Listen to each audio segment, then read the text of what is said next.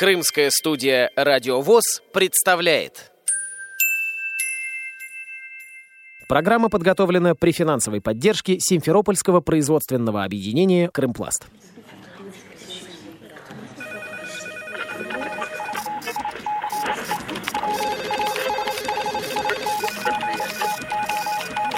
Информационная программа «В курсе».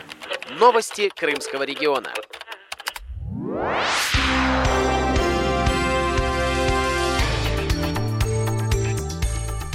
Здравствуйте, дорогие друзья! У микрофона Кристина Рябуха. В селе Песчано Бахчисарайского района с 11 по 14 сентября в пансионате «Волна Парк» прошел 29-й реабилитационный культурно-спортивный образовательный фестиваль «Крымская осень-2020». Участники – представители крымских местных организаций Всероссийского общества слепых. На фестивале проходили концерты, спортивные состязания, интеллектуальные игры. Была возможность окунуться в еще теплом море. Этот традиционный для крымчан фестиваль состоялся несмотря на сложную эпидемиологическую обстановку, говорит председатель Крымской республиканской организации ВОЗ Владимир Гутовский. Обстановка везде, как в Крыму, так и в России, сложная. Вроде бы ничего не, зап- не закрыто, как бы все работает, но тут же везде массовые мероприятия запрещены. Нам даже весной не дали субсидию от Министерства труда, потому что вы ее хотели провести, вы, говорит, они вы ее проводите на культурно-массовые мероприятия, мы не можем вам ее дать. Вопрос безопасности здоровья. Пришлось проводить это все на средства Крымской организации – 107 человек было. Спонсоров привлекли, ну, финансово как бы оплатили все сами. Спонсоры это у нас завод «Золотая балка», кондитерская фабрика «Крымский султан», также кондитерская фабрика «Севастопольская медоборы» и пиво безалкогольный завод «Крым». Вода сладкая, кока-кола. На спортивные соревнования у нас было 20 паков воды. Люди как раз проводили волейбол, дартс, городки, свежий воздух. Крым еще температура большая, можно сказать, вода выручила очень сильно. Концертные программы фестиваля были посвящены 75-летию Великой Победы и 95-летию Всероссийского общества слепых.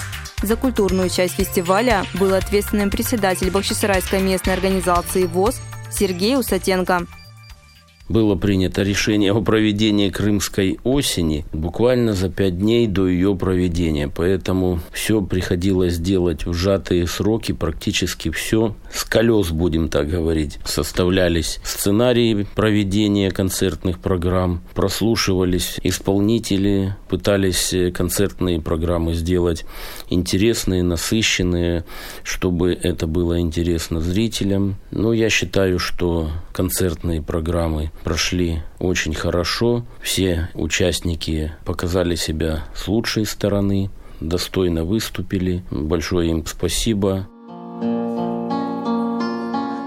Наверное, я до срока стала старой, А только в этом нет твоей вины. Какой бы мы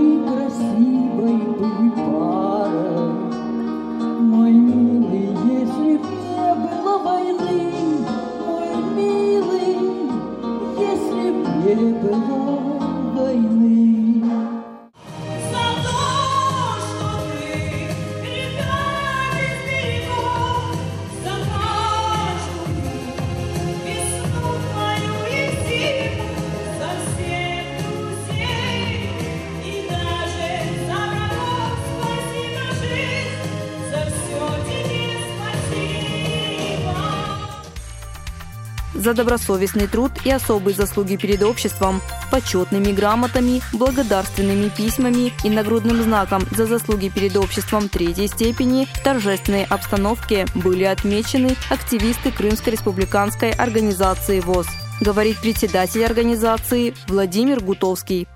Было два торжественных концерта. Очень радует. Люди замечательно выступали. Люди выступали в формах. Многие для нас открытые новые таланты. И люди стремились. Даже больше одного номера на коллектив не давали, потому что очень много желающих, и все это прошло на ура. Но люди остались все довольны. Со своей стороны мы постарались, кого награждали, дать подарки. И надо уже начинать готовиться к юбилейному, 30-му. Будем подавать гранты и надеяться, что на следующий год, может, здесь же, более широким коллективом, хотя бы человек, как было в 2018 году, в 2019 человек 130 провести. На фестивале проводили спортивные состязания по дартсу, волейболу и городкам. Все спортивные игры адаптированы для незрячих. За проведение спортивных мероприятий был ответственным член Белогорской местной организации ВОЗ Александр Подубный. Вешается на высоте метр восемьдесят мишень. На определенном расстоянии стоит э, участник, который кидает дротики, должен попасть в цель. За дартсом, за кругом непосредственно висит звонок, который помогает ориентироваться незрячим попасть в цель.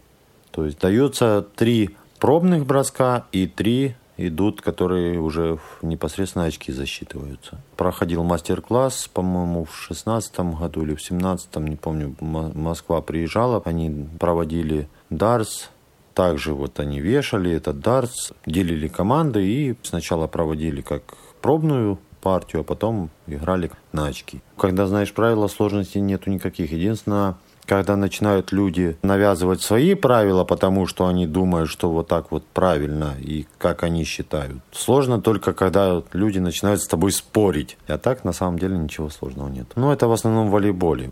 В целом, надо продвигать спорт. Спорта у нас нет. Резко, резко так раз. Огонь. Сильно. Сильно. Впечатлениями от игр в дартс и волейбол для слепых делится представитель Керченской местной организации ВОЗ Людмила Зулина. Игра хорошо, мне очень понравилась, но я была, я полузрячая, сейчас завязала себе, как бы, чтобы я не видела. Ну, это, конечно, жизнь в темноте, это просто жестоко.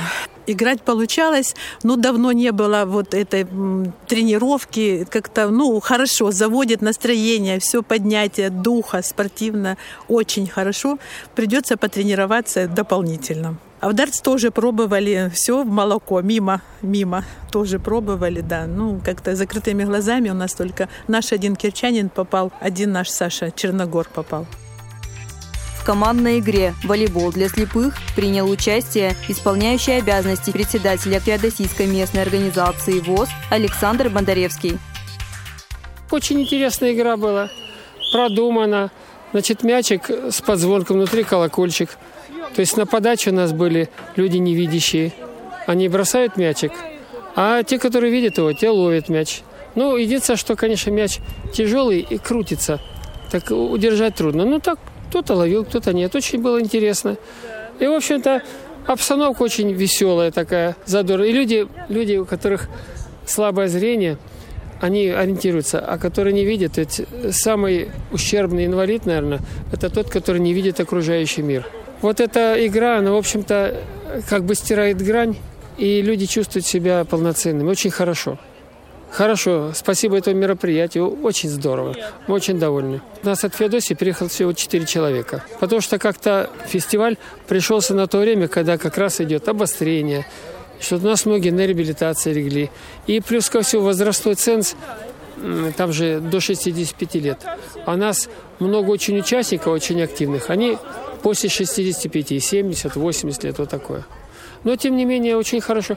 Нас мало, нас четверо, но мы, в общем-то, мы выступили неплохо вчера. Сегодня, надеемся, тоже удивить. Внимание!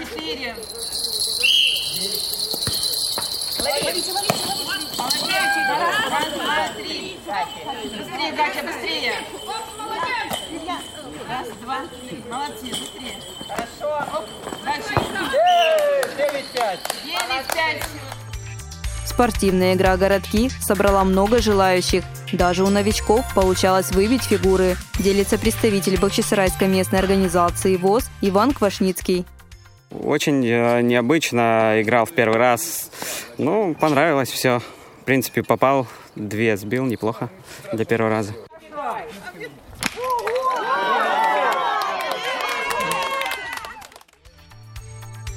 Также на фестивале провели квест, посвященный Великой Победе. В нем приняло участие семь команд. Цель квеста – найти Знамя Победы. Напутственное слово участникам говорит представитель Ялтинской местной организации ВОЗ Светлана Гамбарова. Дорогие друзья, уважаемые потомки наши, вот уже 75 лет после того, как закончилась Великая Отечественная война. Сколько всего пережито нашими предками в беспощадной войне. И вот сейчас не дайте забыть подвиги наших отцов, братьев, сестер и так далее. Восовцы, найдите знамя Великой Победы. Это ваша задача на сегодня. Нужно будет пройти все станции, а их у вас семь. Так что, пожалуйста, сделайте это. Кто сделает это быстрее другой команды, тот и выигрывает, понимаете? Ваши станции, запоминайте. Марш-бросок, первая. Медсанчасть, вторая. Письмо с фронта, третья. Ворошиловский стрелок, четвертая. На привале, пятая. Минное поле, ребята, идет. Это шестая. И седьмая шифровальная. Кто сказал, что нужно песню забыть на войне? Нет, никогда мы ее не забудем. И всегда будем продолжать. Так что, дорогие друзья, я желаю вам всем удачи, успехов в вашей трудной, нелегкой задаче. Ура! Вперед! Прошлый год мы по-другому бегали, а сейчас вот по этим станциям. И нужно подойти к каждой станции, найти там то, что там заложено. Там будет написано, что делать дальше. И дальше и так наши команды, кто первый найдет, тот дальше вперед и ходит. И так постепенно, постепенно они приходят в концовке. Вот и все. На станциях команды отвечали на вопросы, оказывали медицинскую помощь, вспоминали песни, расшифровывали послания. Со всеми трудностями первой справилась сборная команда Белогорская Симферополя, капитан Александр Подубный.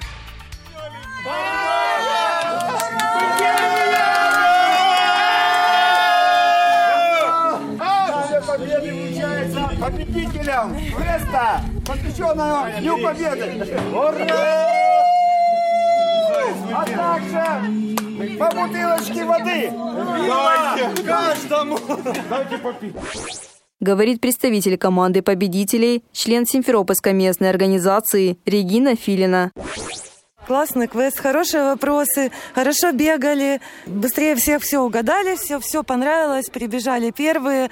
Очень были счастливы, все громко кричали «Ура!» В общем, все понравилось. Особенно песня понравилась, мы ее так душевно пели, «Смугляночку», да. Спортивной версии игры «Что?», «Где?», «Когда?» приняли участие 9 команд. Игра состояла из двух туров по 15 вопросов в каждом. Ответственная за проведение интеллектуальных состязаний, ведущая игры, представитель Евпаторийской местной организации ВОЗ Ольга Пирожкова. Внимание! Вопрос номер 15.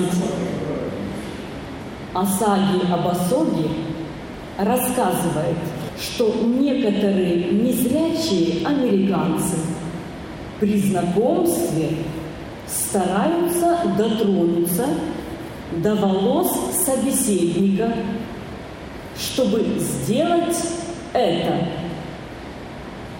Внимание, вопрос. Что мы заменили словами «сделать это»?